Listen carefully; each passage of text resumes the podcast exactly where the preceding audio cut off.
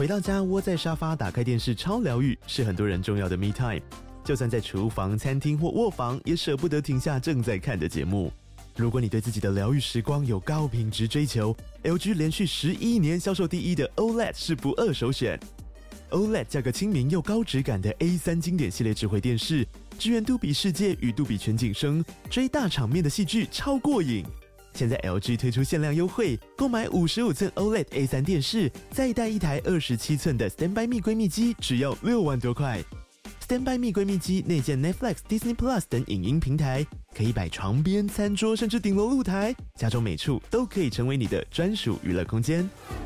快到资讯栏了解活动详情，用最舒服的姿势把 LG 电视看起来。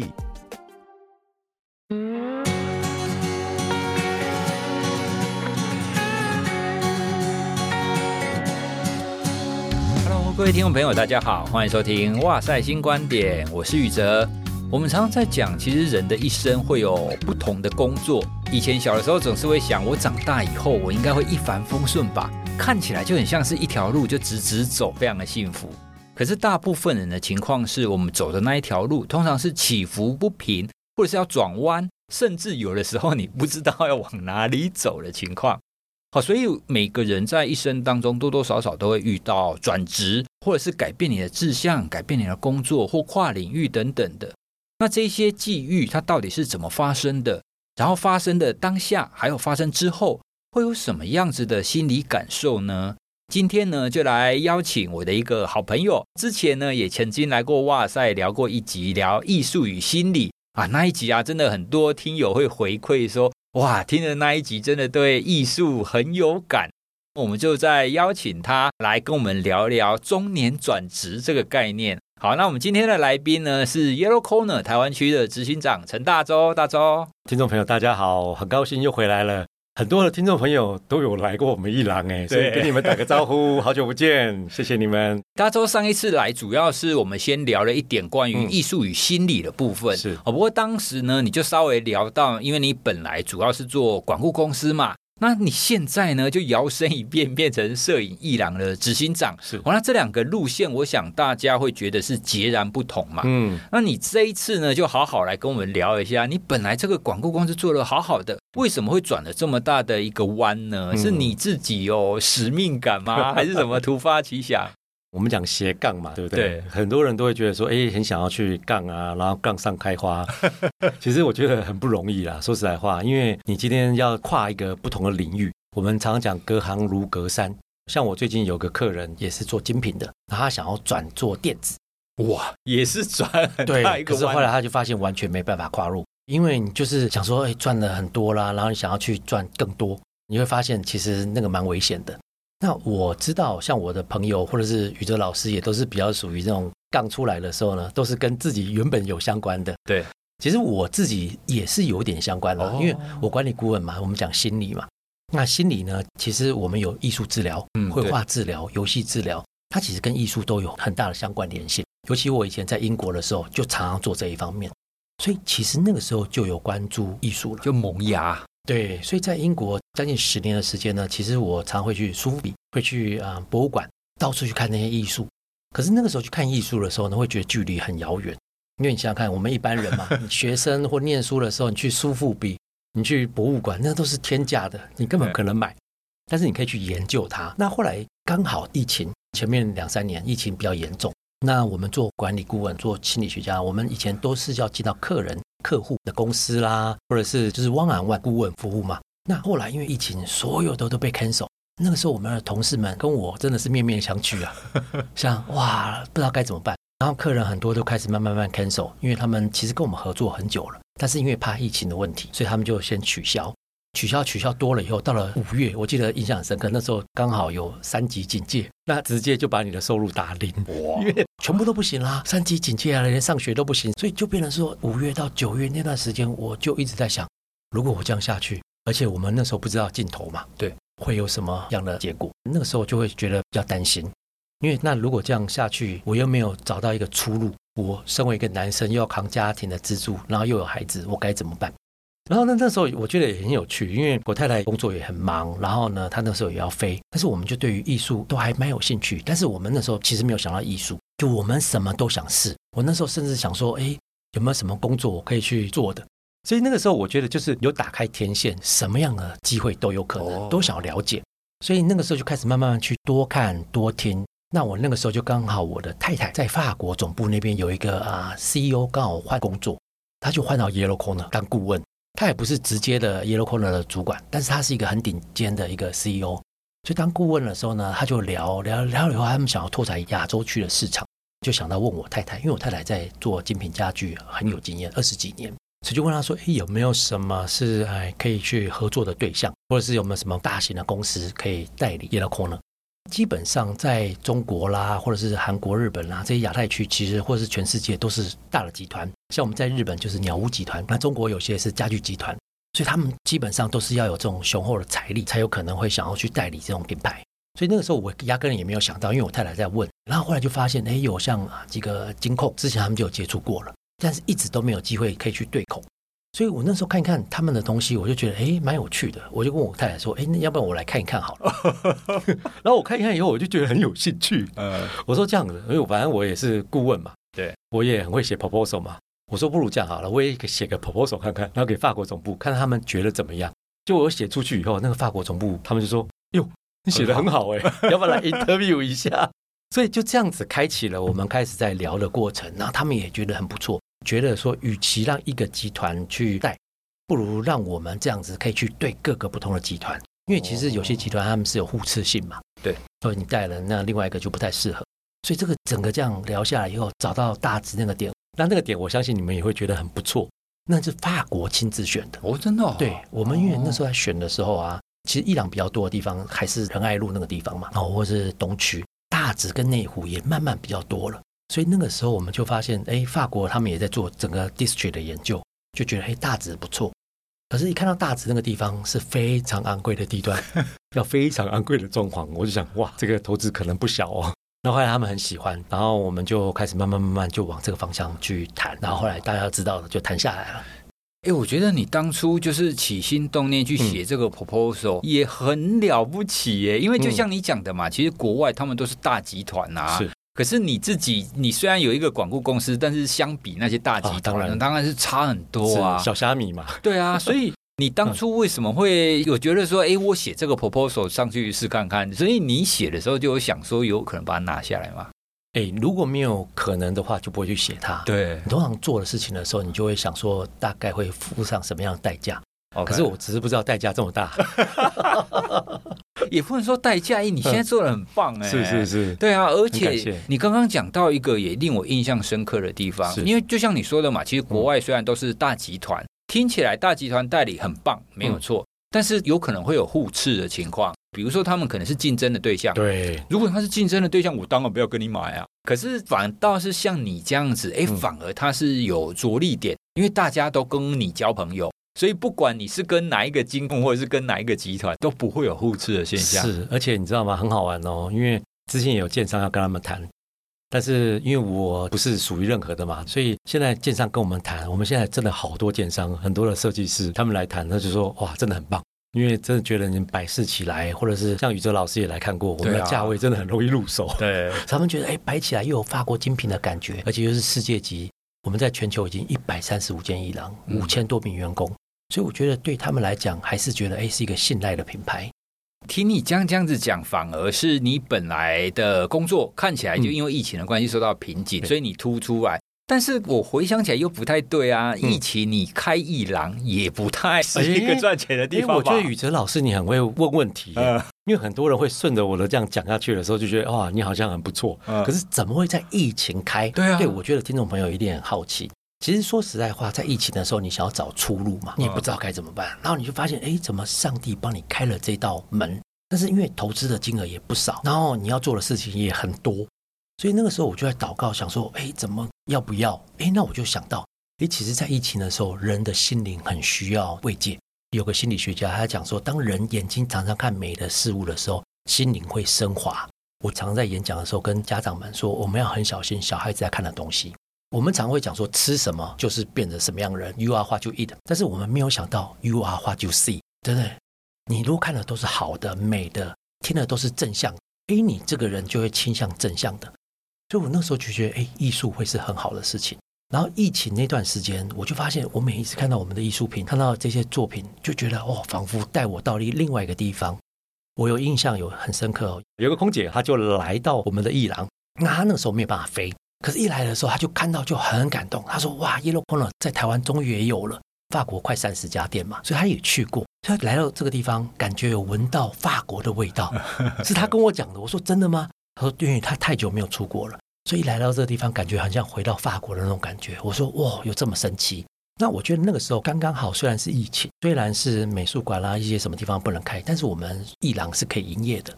所以我那个时候也是有个使命，觉得说，诶，如果我们在疫情后才去做这件事情，那我们不知道是不是好。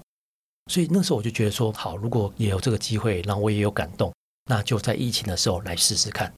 就后来也很感谢三级警戒，九月就结束。然后九月大概第二个礼拜，我们就迎来了第一张订单。哇！然后接下来每一天都有订单。哇！那撑过了好几个月的零零零零零的那种，我心里也真的非常非常感谢。所以那时候就开始写一个东西叫感恩日记。快乐学里面有讲一个很重要的东西，就是每天睡觉前写三个你觉得值得感恩的事情。嗯，所以我就印象很深刻，我那本书哦，就是我那个日记都还在。每天都写，今天又多了一个订单吗？那个时候其实，在疫情的时候，每天都写了感谢平安，对感谢至少还没有什么事情，没有生意嘛。但是其实蛮挫折的，嗯，所以我觉得写感恩日记，其实想想也蛮多值得感谢的。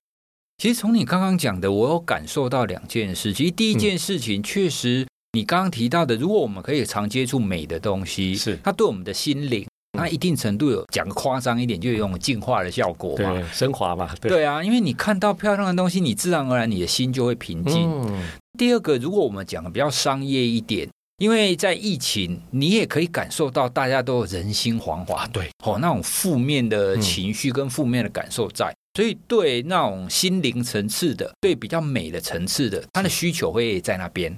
嘿，所以如果朝这个方向去发展。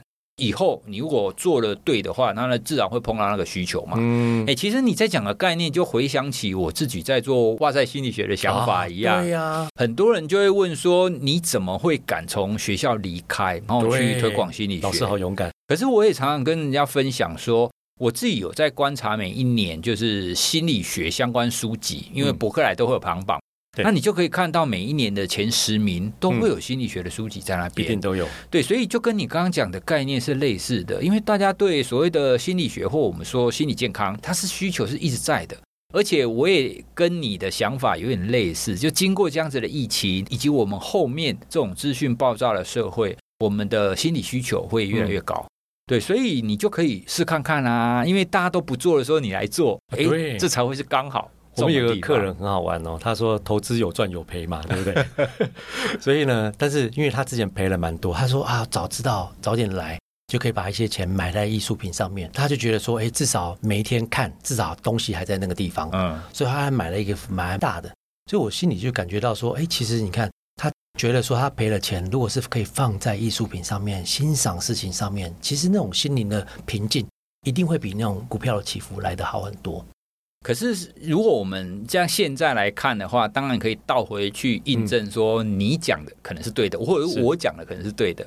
可是每一个人的际遇总是不太一样。对。那我们站在那个抉择点或转弯点，你觉得你自己是做了什么样子的心态上的调试，或者是比如说你在那之前，你可能就做了很长一段时间的准备吗？站在那个抉择点的时候，你要怎么样可以知道说？哎，我现在已经做了充分的准备，我可以转弯了，嗯、或者是我可以出去冒险看看。我觉得我可以讲一个，我书里面有在讲到一个链状效应里面的一个例子故事。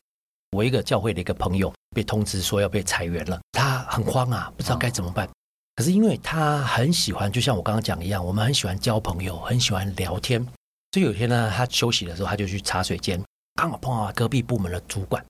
那隔壁部门的主管呢，其实蛮酷的，所以大家看到他其实很紧张，都会先离开，就不太，你知道吗？大公司里面碰到那种高阶主管，你会敬而远之这样子，先让他在里面待。哎，可是没有，他就进去想说弄杯水，然后看到主管有点愁眉苦脸，就问候一下，就说：“哎，怎么了？怎么都还好吗？”那、嗯、没有人会跟他讲话的，所以就开启了一个对话。他说：“啊，没有啊，最近有些事情比较忙啦，所以就没事，就想说出来走一走。”那我那个教会那朋友呢，就说：“哦，对啊，我最近也是觉得比较烦呐。”他说：“哎，怎么说？”他说我要被裁员了。那个主管说哦，对，也听说了，然后就问候他一下。主管就说：“那你是学什么的？”他说：“他是学资讯的啦，学这一方面啦。”可是跟那个主管的那个部门其实落差蛮大的，那个是治安部门。就那个主管就说：“哎，那你们兴趣来我的部门？”他说：“我我完全不会写你们那边的东西，对，程式落差很大，而且治安我完全不懂。”他说：“没有关系，你来，我教你。”哇！然后后来他就转去那个部门喽，不止没有被裁员，而且转到那个部门开始去上课，去顺利的考到他第一张治安执照。其实这个起因都是因为他只是想要问候人，打个招呼，多跟人家交流一下。所以我听到这故事其实相当感动。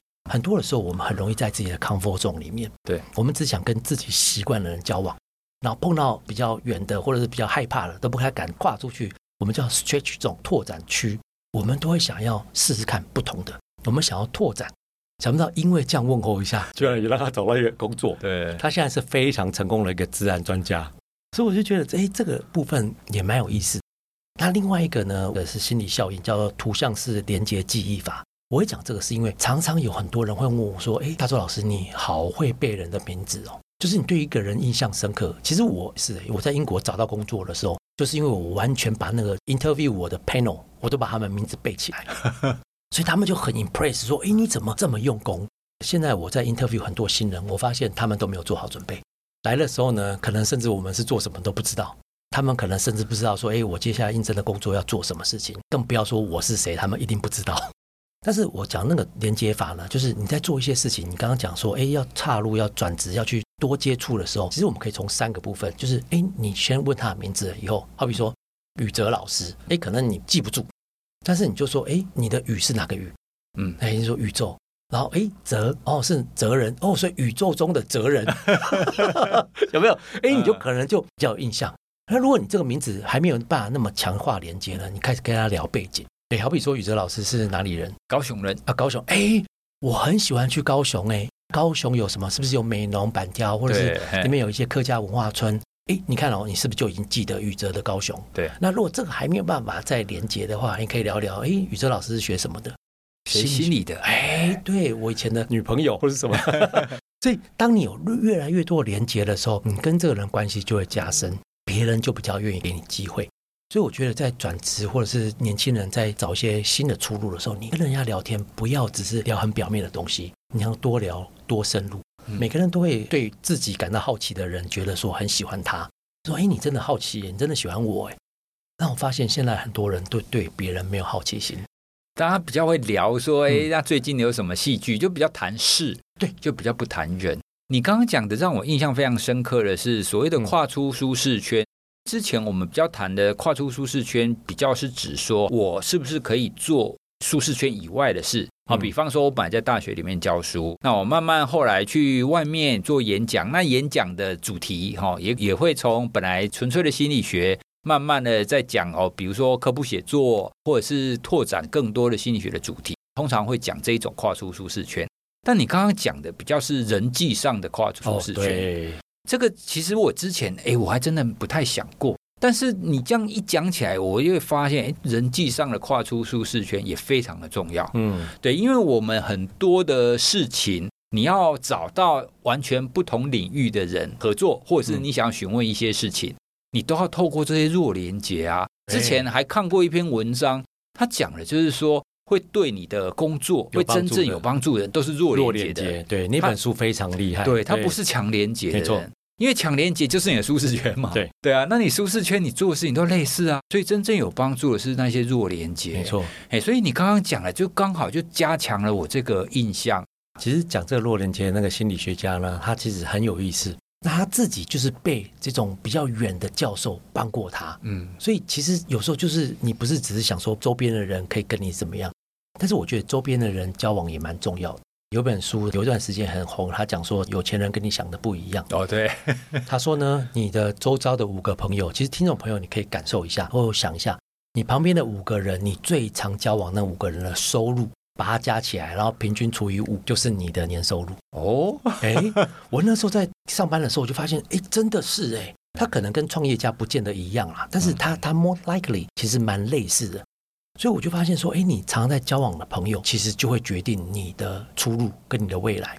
所以我就会比较提醒自己说，哎，就算不是很外向，或是有些人是比较内向的，但是你还是得要去试试看，去跟人家聊一下。像我刚刚讲的，我教会那个朋友，他就不是一个外向的人。你想做资讯的人，对，会外向吗？多半都很内向，就自己在自己的天地里。对呀、啊，他只是多问了一句“你好吗”，居然帮他找到了一个工作，而且那老板还愿意手把手教他，然后让他有机会再去考治安执照。我听了这非常，我觉得这你说是上帝的祝福也是，但是也因为他愿意多走出去人际关系的 comfort zone。哎，所以这样听起来，我们所谓的跨出舒适圈，真的是不止你的能力上，嗯、或者尝试上。这也提醒了我了，因为我自己也是属于那种比较内向，就觉得哎，我我就做好我的事就好了，干嘛那么麻烦？但也的确，这样慢慢的有增加连结。这个增加连接，也不是说我们要从别人那里获取什么利益。今天跟大周你这样聊，这样一集，哎。我就增加了一个新的观点跟新的想法，哦、那对我来讲就是很大的帮助啊。嗯，哎，所以也推荐听众朋友，我们在试着跨出舒适圈的时候，我们也可以想想，哎，你多交几个，或是你去认识一些你的舒适圈以外的这一些朋友，去了解他们一下。这样子拓展之后，其实你也有可能会有出现一些新的想法。对。好，那如果我们从这一点来谈的话，那是不是这种所谓的比较可以斜杠，或者是从本来自己的这种职业路线歪出去的人，他都需要是这种比较愿意跨出舒适圈的人？就是你觉得这种可以跨出去的人，是不是有什么特质？或者我们换另外一种问法，就是你觉得什么样子的人比较适合可以这样子斜杠或歪出去？那什么样子的人呢？还是在本来的路上这样直直走就好？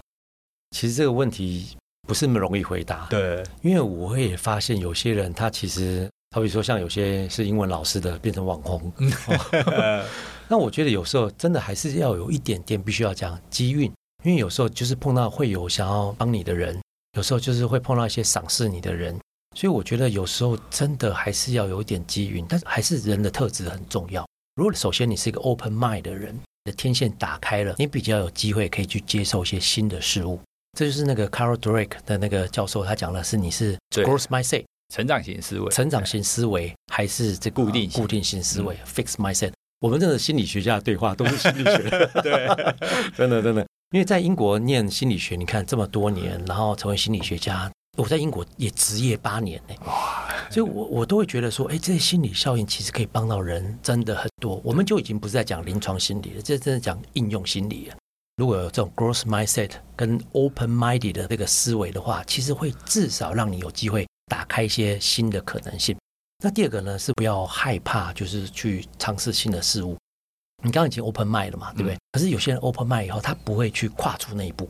给我打个比方，宇哲老师那时候要转职的时候，我印象很深刻。你特别从高雄上来台北来找我聊，对，我们在咖啡厅聊了蛮久的。我就觉得哇，这个老师又高又帅，然后然后又很亲切。然后真的要走出来吗？我都会替你担心。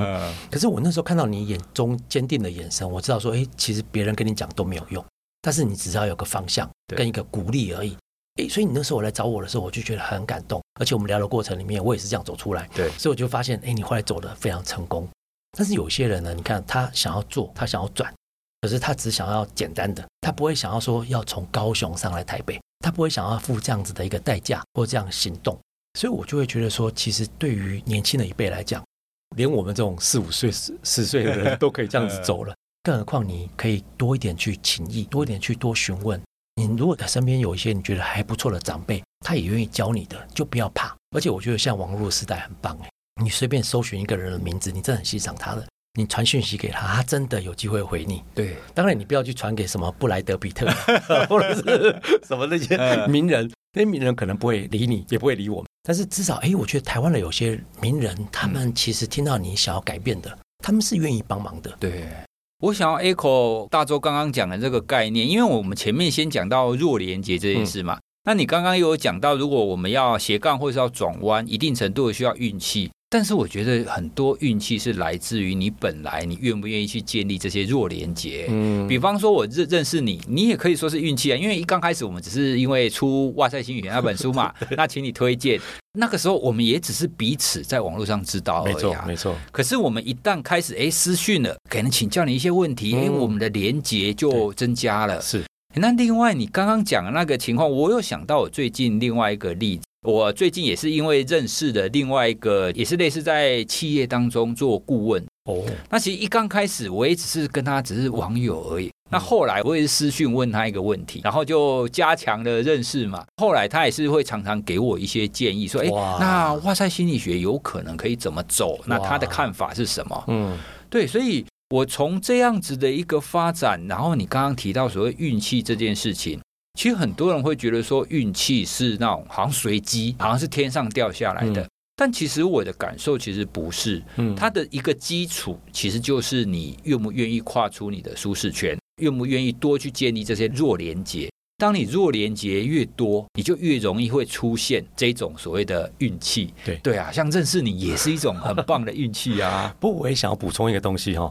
就是我们刚刚讲，都是我从我们自己的角度去出发。对，有没有想过，我们听众朋友有可能是父母亲的哦？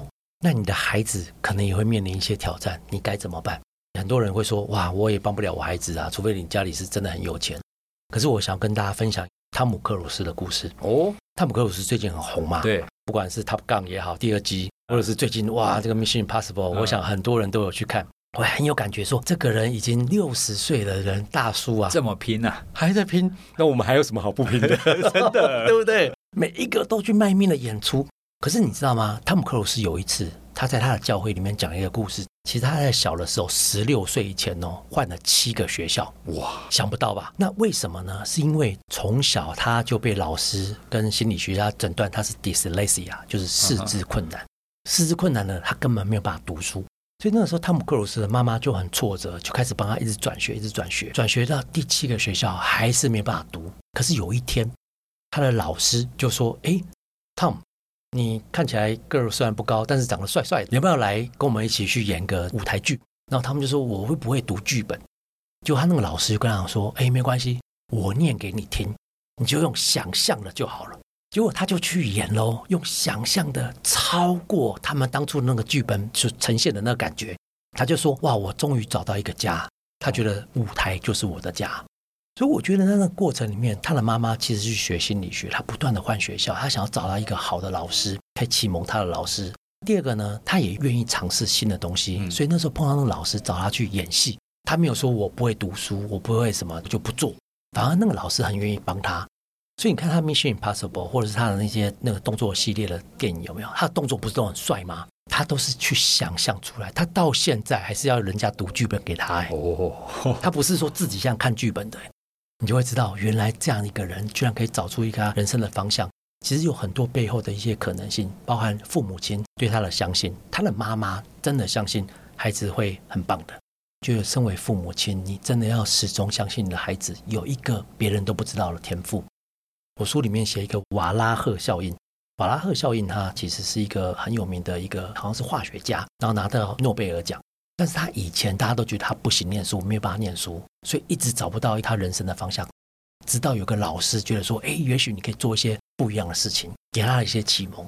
所以后来心理学有这个效应，就是在纪念这个，是因为他原本不是学这个，他跳痛很大，但是找到了他人生的一片天。对，大周，你刚刚讲的其实也正是很多现在的年轻的学子，比方说高中生，他们要升大学的时候，他们说：“哎，我到底要选什么科系？”那甚至大学生可能毕业以后，啊，我到底要做什么工作？这么多，它都是有赖于我们每一个人，你要自己去尝试嘛，你要多方的去了解。那不管是你是认识更多领域的人也好，或者是你自己去做过也好，这样子你终究才会知道你的天赋是什么，那你的兴趣、你的热情是什么？是啊，你看李安，他也只有电影的梦，可是一直都没有成功。然后后来他忍不住了，他就去社区大学去学电脑。